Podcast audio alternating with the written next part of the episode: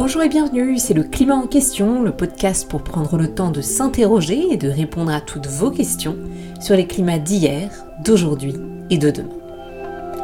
Aujourd'hui, on s'intéresse aux pandémies et aux liens entre pandémie, biodiversité et climat. Un nouveau variant d'Omicron qui se propage à vitesse grand V aux États-Unis, une épidémie hors de contrôle en Chine.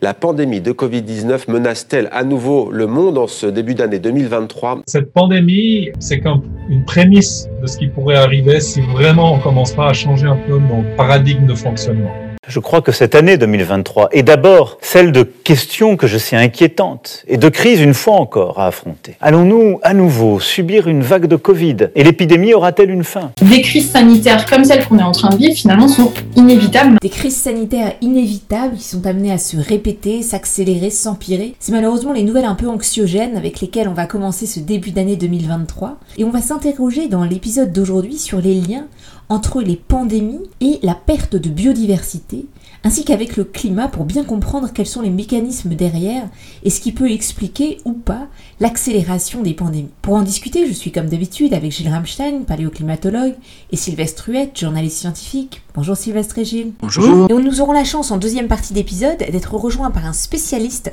des questions de lien entre pandémie et biodiversité, Serge Morand. Mais pour commencer, on a fini l'année 2022 et commencé l'année 2023 en parlant de biodiversité. Et aujourd'hui, on va donc continuer ce thème, mais on s'intéresse à cet aspect un petit peu plus particulier qu'on a souvent mentionné dans nos épisodes, mais rarement approfondi. Ce sont ces questions de santé et plus précisément ce lien entre climat et pandémie. Alors je me tourne d'abord vers toi Gilles, parce que en général les climatologues a priori s'intéressent pas forcément à des questions de santé, et pourtant euh, le GIEC et les travaux actuels permettent de montrer euh, des liens très directs entre changement climatique et impact sur euh, la santé, l'émergence de maladies infectieuses, etc. Donc est-ce que tu peux nous expliquer quel est le lien et comment vous en êtes venu à vous intéresser à ces questions-là? Alors bon, il faut faire attention, je suis content que tu me poses cette question Céline, mais euh, chacun est dans son domaine de compétences. Donc moi, je suis euh, climatologue et donc euh, je, Serge est très bien placé pour répondre à ta question. Moi, je peux répondre que de ma de ma position. Alors ma position, c'est d'être climatologue, d'avoir essentiellement fait ma carrière sur de la paléoclimatologie, mais d'avoir fait quelques incursions sur le climat du XXe siècle et sur des événements extrêmes et sur leur rapport avec la santé. Donc ça, c'est un domaine que je connais bien. Je peux en parler, je vais en parler. Mais avant, de façon plus générale, pour répondre à ta question, c'est apparu assez, assez rapidement, en fait, que les changements climatiques allaient changer et impacter les maladies vectorielles. Pourquoi? Parce que les maladies vectorielles sont, comme leur nom l'indique, transportées par des vecteurs. par exemple, pour un cas que je connais relativement bien, la malaria, elle est transportée par des moustiques. Et le fait que le climat change, ça change le cycle hydrologique, précipitations. Donc, euh, pour les moustiques, c'est important. Pour leur ponte, ils ont besoin de flaques, hein, de, zones humides. Donc, les précipitations comptent. Et aussi, dans le cycle de vie du moustique, la température compte. Par exemple, les températures supérieures à 35-40 degrés deviennent assez, assez rapidement létales, même pour des moustiques. Euh, donc, euh, ça va changer la donne. Donc, le, lien entre le, le changement de répartition géographique des maladies vectorielles liées au fait que le changement climatique allait induire des changements du cycle hydrologique et de température, c'était assez vite fait. Ce qui a été plus difficile, c'est parce que pour faire des projections, il faut avoir des modèles.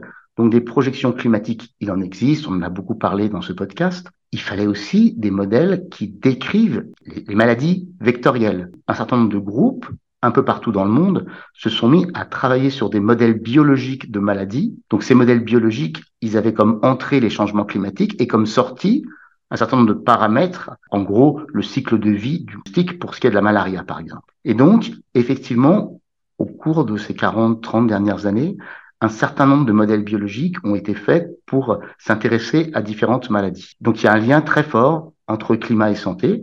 C'est vrai pour des maladies comme la malaria, la fièvre de la vallée du Rift, pour des maladies même comme la méningite, où il peut y avoir des transports qui sont affectés par le climat. Alors pour donner un exemple aux gens qui nous écoutent, voilà, si on regarde au cours du 21e siècle ce qui va se passer en Afrique, puisque c'est un des endroits, enfin, c'est l'endroit qui fait le plus de mal du point de vue de la malaria, il faut savoir que la malaria, même aujourd'hui, euh, c'est 400-450 000 morts par an, essentiellement en Afrique, essentiellement des enfants. Et ça, c'est pas comme la Covid, hein, c'est tous les ans.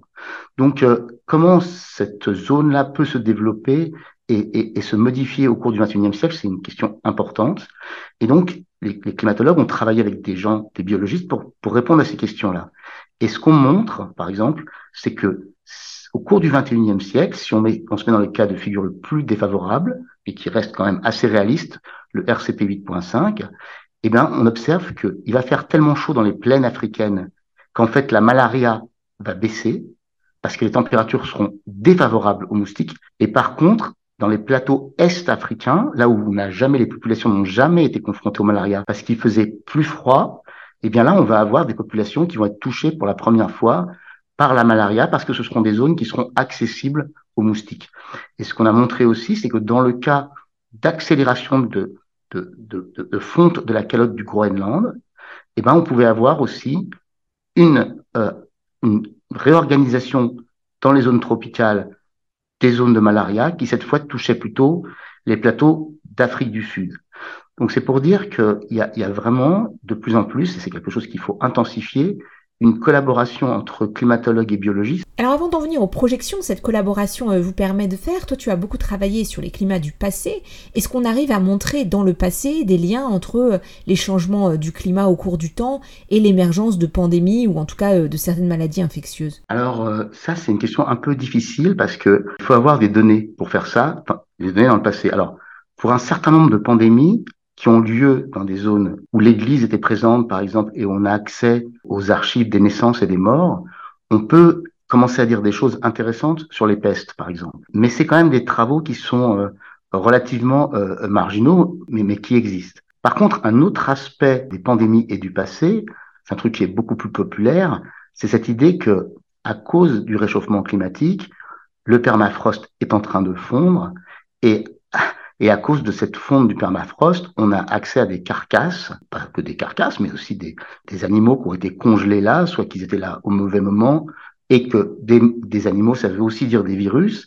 Et donc, beaucoup de gens ont entendu parler de, de l'anthrax ou de la maladie du charbon et de ces fantasmes que sont le fait de réutiliser des vieux virus qui ont disparu pour les remettre en circulation.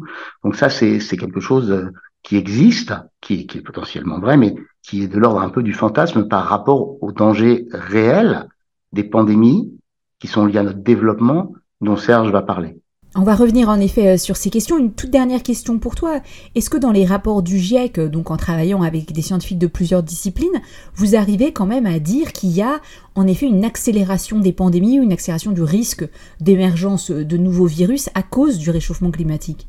Alors, ce qui est montré pas par nous, hein, mais par les biologistes, c'est que il y a eu euh, le sida, le SARS-CoV-1, il y a eu un certain nombre de pandémies plus ou moins importantes qui ont été liées au développement et à l'émergence de nouveaux virus. Comme beaucoup de gens peuvent le penser, ces nouveaux virus-là, est-ce que on est plus au courant maintenant parce qu'on est plus câblé, plus connecté, qu'on est plus au courant et qu'en fait ça existait, que ça a toujours existé, mais qu'on n'était pas au courant Non, on peut montrer que c'est un peu comme le changement climatique. Non, c'est pas vrai.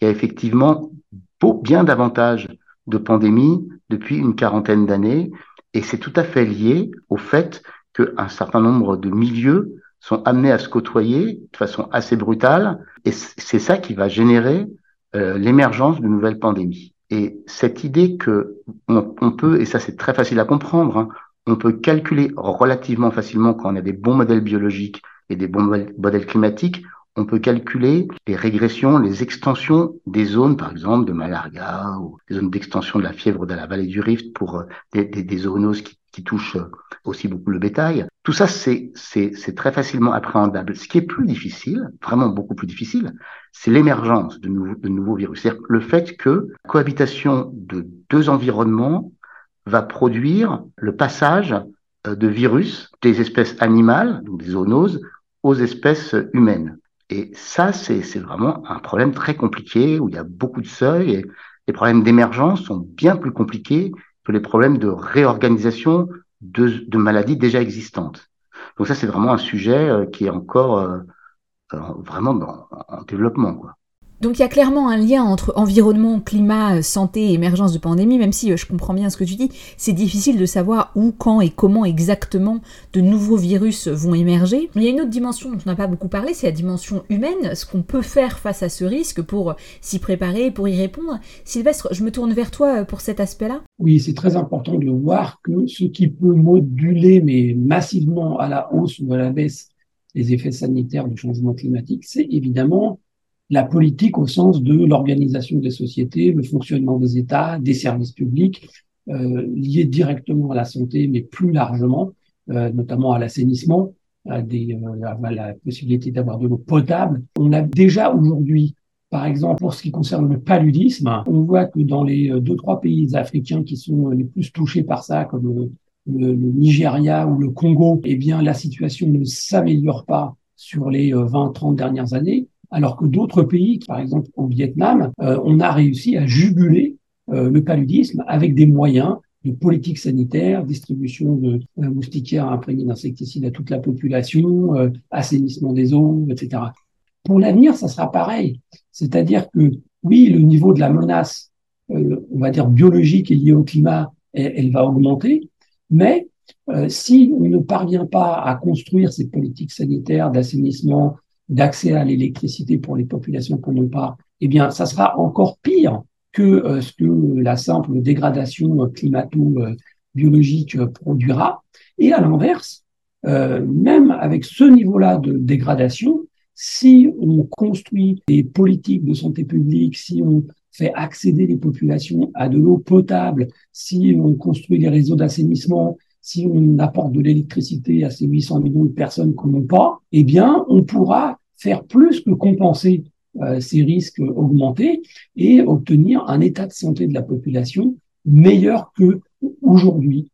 Et ça, ça implique le fait qu'on réfléchisse aux conséquences en termes de désorganisation politique au sens général du terme que provoque le changement climatique, non pas pour euh, se contenter de voir qu'il y a un risque évidemment, mais pour voir que c'est un sujet sur lequel l'effort doit porter, y compris pour obtenir des résultats en santé publique. Eh bien, merci beaucoup Sylvestre et Gilles, et on continue à discuter de cette question et de ses différentes dimensions maintenant avec notre invité. Serge Morand, bonjour, bienvenue dans le climat en question. Bonjour. Vous êtes chercheur au CNRS, le Centre national de la recherche scientifique, où vous travaillez sur les liens entre les questions de biodiversité et de santé, en particulier en ce moment en Asie du Sud-Est. Alors déjà, pour commencer et bien comprendre le contexte actuel, on a l'impression que les pandémies se sont multipliées au cours des dernières années, avec Ebola, la Covid-19, etc. Mais est-ce qu'il y a vraiment une accélération des pandémies? Ou est-ce que c'est simplement que euh, finalement le monde étant plus connecté, elle se diffuse plus rapidement et plus globalement? Alors, c'est un peu les deux, c'est-à-dire qu'il y a une accélération des pandémies parce que finalement, on est plus connectés. Dès euh, les premières routes euh, commerciales, donc c'est-à-dire à l'époque des, civilisations agrariennes, on voit déjà des épidémies qui émergent et qui euh, se propagent. On pense à la peste, on pense à la variole, mais ça met finalement des décennies, voire des siècles pour la, la, variole. Avec les colonisations, donc avec l'impérialisme européen qui se développe à partir du XVIe siècle, on voit aussi des épidémies qui commencent à se propager sur la planète, comme la fièvre jaune ou le choléra mais voit que, que finalement tout ça s'accélère. Hein. On est vraiment rentré dans une phase où on a de plus en plus euh, d'épidémies et qui en fait euh, se globalisent de, de plus en plus. Alors je reprendrai juste un petit exemple si on regarde l'émergence des coronavirus chez les humains et les animaux domestiques, d'après les données euh, assez récentes et compilées, de, surtout de la biologie moléculaire et aussi des données historiques, on voit qu'entre le 14e et le 19e siècle, on a eu que trois émergences de coronavirus chez les humains. Tout ça issu finalement de, de la faune sauvage. Du 4e siècle, enfin du 19e au 20e siècle, on a finalement quatre coronavirus. Mais par contre, pour le 21e siècle, c'était à partir des années 2000, on a huit coronavirus qui ont émergé. Donc là, on voit vraiment qu'on a une, on a une accélération. Et si on regarde les données, ben, sur les épidémies de maladies infectieuses, on voit bien cette grande accélération, cette accélération importante de maladies zoonotiques, c'est-à-dire liées aux animaux, sauvages ou domestiques, des, des épidémies de maladies vectorielles, hein, qu'on pense liées aux moustiques, hein, qu'on pense au paludisme ou à la dengue, mais aussi les épidémies concernant les animaux d'élevage, ou les épidémies concernant les animaux sauvages. Donc on est dans un monde connecté et si on regarde cette relation entre ce nombre d'épidémies et surtout leur capacité à se diffuser au sein de la planète, on voit bien que c'est tout à fait en lien avec l'augmentation du transport aérien. On a une augmentation de 1300% du transport aérien entre 1970 et 2019. Hein. Tout ça, ça explique largement euh, cette globalisation des épidémies. Donc ça, ça nous explique bien comment les maladies se diffusent de plus en plus rapidement et globalement à travers le monde et donc créer euh, ces pandémies que l'on a connues euh, au cours des dernières années. Mais si l'on en vient maintenant aux origines, à la source même de ces pandémies, vous avez parlé euh, d'animaux domestiques, d'animaux sauvages. C'est vrai qu'avec la Covid-22, on a entendu parler de plusieurs espèces qui seraient peut-être responsables de l'émergence de ce virus et de sa transmission aux humains. Est-ce que vous pouvez nous expliquer comment est-ce que concrètement ces mécanismes se passent et quel est le lien du coup avec la perte de biodiversité? Oui, là, on va essayer de voir ça. Alors, c'est vrai qu'on peut difficilement parler pour la pour la Covid-19. Hein, on a encore beaucoup trop d'informations manquantes pour finalement avoir une claire idée de comment en fait un virus qui était effectivement hébergé chez une chauve-souris euh, quelque part en Asie du Sud-Est a pu passer chez les humains avec ou sans un autre euh, intermédiaire. Mais si on regarde du côté des données et sur euh, finalement sur toutes ces épidémies de maladies infectieuses, voire aussi sur ces émergences, on a quelques bonnes pistes de, de réflexion. Il faut reprendre aussi d'abord le premier aspect, c'est euh, l'élevage. L'augmentation de l'élevage était absolument considérable. Il y avait un peu moins d'un milliard euh, de têtes de bétail en 1960. On est passé à un milliard 600 millions en 2020. Les poulets, ben, il y en avait 4 euh, milliards à peu près en 1960. On a dépassé les 30 milliards en 2020. Et puis les cochons, on est arrivé aussi à presque à 1 milliard 500 millions. ça veut dire que le poids des vaches sur la planète, la biomasse des vaches, est plus importante que la biomasse de tous les êtres humains. Et si on prend la biomasse de tous les animaux domestiques, hein, euh, y compris de compagnie, plus celle des humains, ça représente 98% de la biomasse de les animaux. Donc la portion congrue pour les vertébrés sauvages. Et si on regarde au niveau du nombre d'oiseaux sauvages, bah, les oiseaux sauvages, en 1997, on aurait estimé leur nombre à 300 milliards. Ils ont fondu à 50 milliards en 2020. C'est-à-dire très prochainement, il y aura plus de poulets sur la planète que l'ensemble des oiseaux sauvages. D'accord, mais pourquoi est-ce que cette augmentation très rapide du nombre d'animaux domestiques, cette perte de biodiversité qui l'accompagne, vous nous avez euh, mentionné ces chiffres assez impressionnants, sur la diminution des animaux sauvages accélère la diffusion des pandémies. En quoi est-ce que ces mécanismes-là sont euh, propices à développer plus de virus et à les passer à l'homme plus rapidement? Ben, L'élevage, Directement, ça va avoir un effet sur cette baisse de biodiversité. Indirectement, parce qu'il faut aussi nourrir ces animaux, donc fabriquer de la protéine végétale, donc aussi euh, transformer les habitats, augmenter l'intensité agricole. Tout ça fait qu'on perd de la biodiversité, on augmente aussi la déforestation et on voit un fort lien entre cette changement d'habitat, augmentation de l'animal domestique, est un très bon hôte intermédiaire, même réservoir de maladies infectieuses, et puis euh, toutes ces épidémies. Alors, la relation avec la biodiversité, comment la voir? Alors, si on regarde les données, on a quelque chose d'un peu paradoxal au, premier abord. C'est-à-dire que si on regarde la diversité des maladies infectieuses qu'on connaît, la nombre total, y compris d'ailleurs historique, elle est parfaitement reliée à la biodiversité, au nombre d'espèces dans ces pays. Ce qui est normal finalement. Les maladies infectieuses, c'est dit à des pathogènes, à des virus, à des microbes et à des parasites, et c'est de la biodiversité. Par contre, si on regarde la baisse de biodiversité, c'est-à-dire le nombre d'espèces en danger dans un pays, plus ce nombre augmente, plus on a d'épidémies dans ce pays. Comment expliquer tout ça? Bah, ça s'explique essentiellement parce que on change des habitats, on augmente la quantité d'animaux potentiellement intermédiaires. Je vous ai parlé de, des animaux domestiques, mais surtout cette simplification des habitats fait qu'on perd un élément important de la biodiversité, c'est la régulation. On perd les prédateurs qui vont réguler les réservoirs ou les vecteurs, et on perd toutes ces espèces qui étaient des généralistes d'habitat, des très bonnes compétitrices, mais sur les habitats, en faveur finalement des animaux qui aiment bien les habitats humains. Et c'est quoi? Ben, C'est les rongeurs, les rats, mes animaux un peu préférés, mais euh, c'est aussi euh, beaucoup de vecteurs, hein, le moustique tigre par exemple, ou, euh, ou même d'autres vecteurs qui sont, sont largement associés à, à des émergences et à des épidémies. Donc ça c'est pour le lien entre biodiversité et pandémie, mais si on s'intéresse maintenant au dérèglement climatique, on s'est intéressé beaucoup à la question des conséquences et des impacts dans plusieurs épisodes du climat en question, mais comment expliquer, est-ce qu'on peut d'ailleurs aujourd'hui clairement expliquer un lien entre réchauffement climatique et pandémie Et est-ce qu'il faut s'attendre du coup à ce que le réchauffement climatique, qui est déjà dévastateur dans tout un tas de domaines, va aussi empirer euh, le domaine de la santé et euh, l'émergence de pandémies? Clairement oui, on peut le dire. Et d'ailleurs, euh,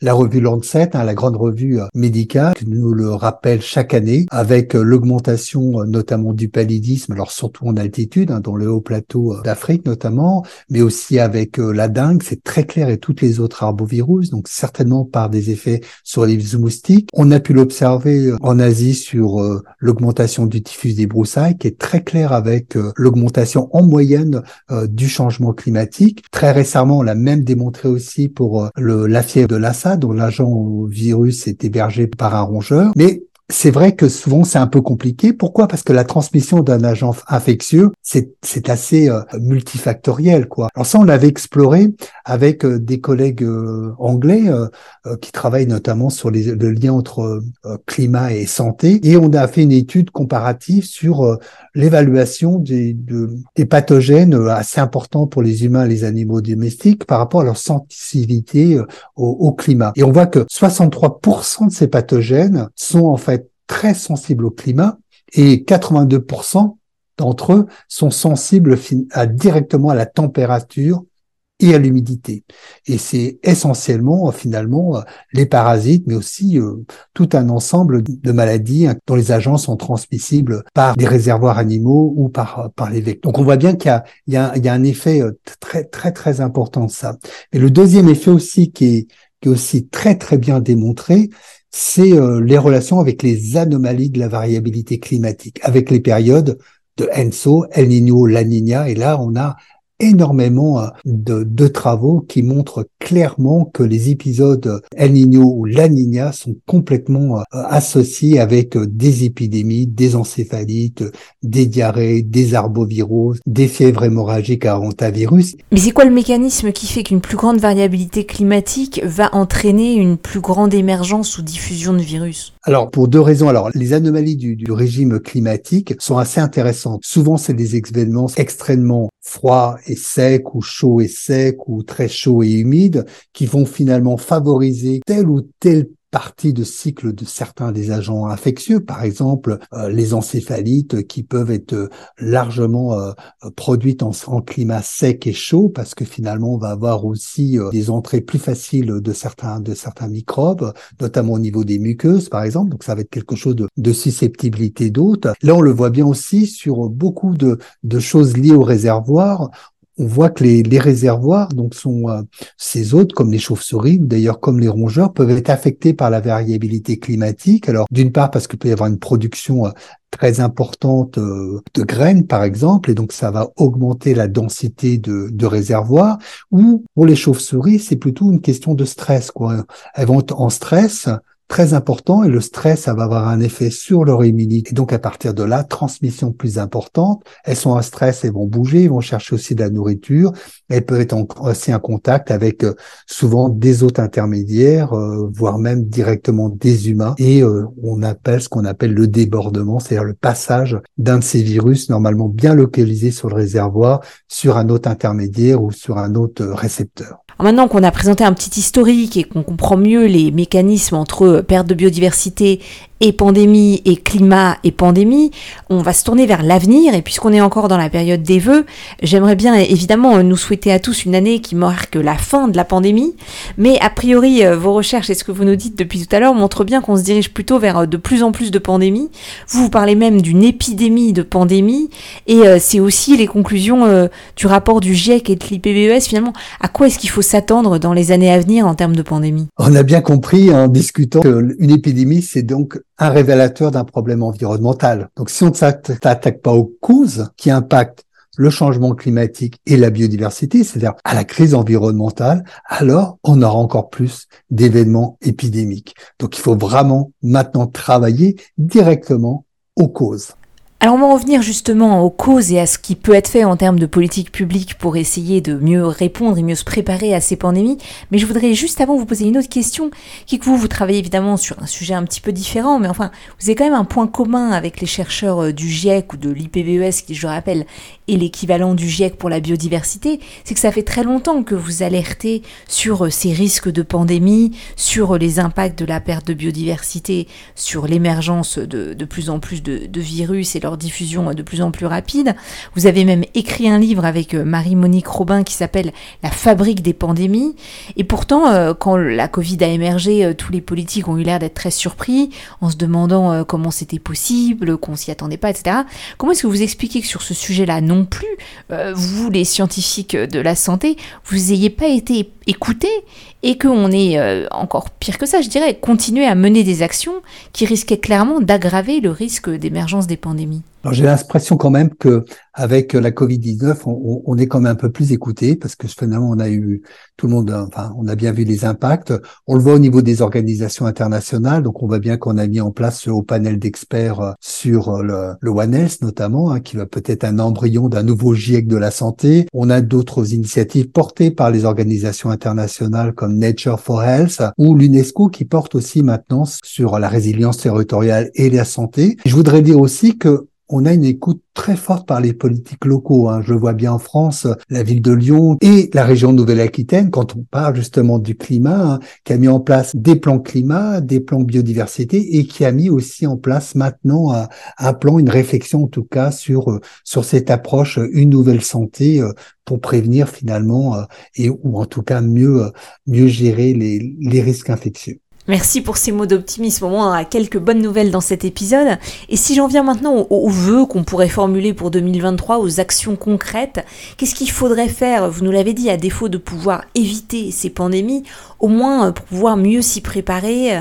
et mieux y répondre. Alors déjà, il y, a un travail qui se fait puisque vous avez certainement entendu parler. Il y a un traité qui devrait se faire, un traité sur les pandémies. Alors, ce sera pas un traité puisque certains pays en veulent pas. Ce sera un instrument qui va être ce qui s'appelle prévention, euh, préparation et réponse. Alors le problème, c'est que pour l'instant, on est vraiment toujours dans la préparation et la réponse, c'est-à-dire on dit on va se préparer au pire et puis euh, et on va pouvoir répondre parce qu'on va développer des médicaments, des vaccins et tout. Et c'est vrai que la Covid-19, il a même pas fallu un an pour mettre en place un vaccin et vacciner, euh, je ne sais pas combien de, de centaines de millions de personnes. Donc oui, on, oui, il faut continuer sur ces aspects euh, préparation et, réponse. Mais là, il va falloir vraiment travailler vraiment à la prévention, à la source des émergences et des facteurs. C'est-à-dire qu'il va falloir travailler sur des solutions qui vont être finalement de repenser l'élevage, repenser l'agriculture, repenser, euh, je dirais, l'urbanisation, des solutions basées sur la nature. D'ailleurs, qui sont réfléchis dans le cadre aussi du changement climatique. Donc, on peut vraiment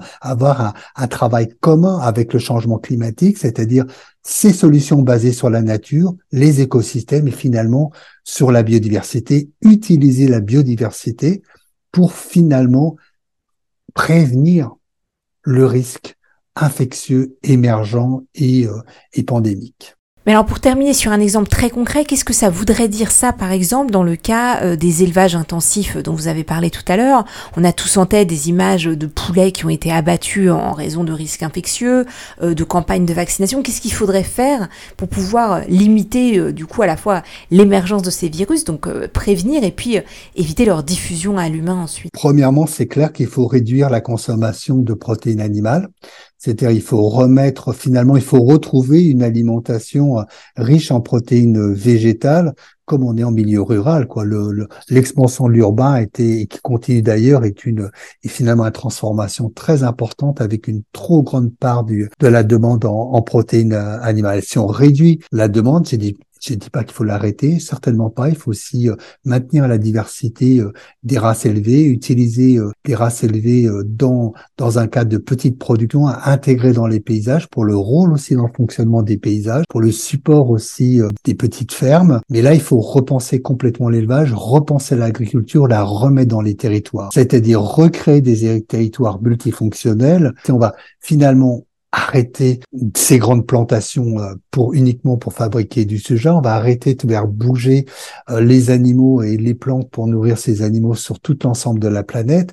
Donc, on va déjà énormément prévenir le risque infectieux et créer des paysages, euh, y compris d'ailleurs de la nature en ville, qui vont pouvoir finalement mieux contrôler ces espèces synanthropiques. Et les espèces synanthropiques, c'est ces fameuses espèces qui vivent proches et autour des hommes et qui servent souvent de vecteurs à la transmission euh, des virus dont on a parlé. Et euh, de, de pouvoir euh, travailler sur les régulations que la biodiversité euh, nous procure gratuitement. Eh bien, merci beaucoup Serge Morand et on va terminer sur cette idée importante du lien entre biodiversité et pandémie et sur l'importance de l'action humaine.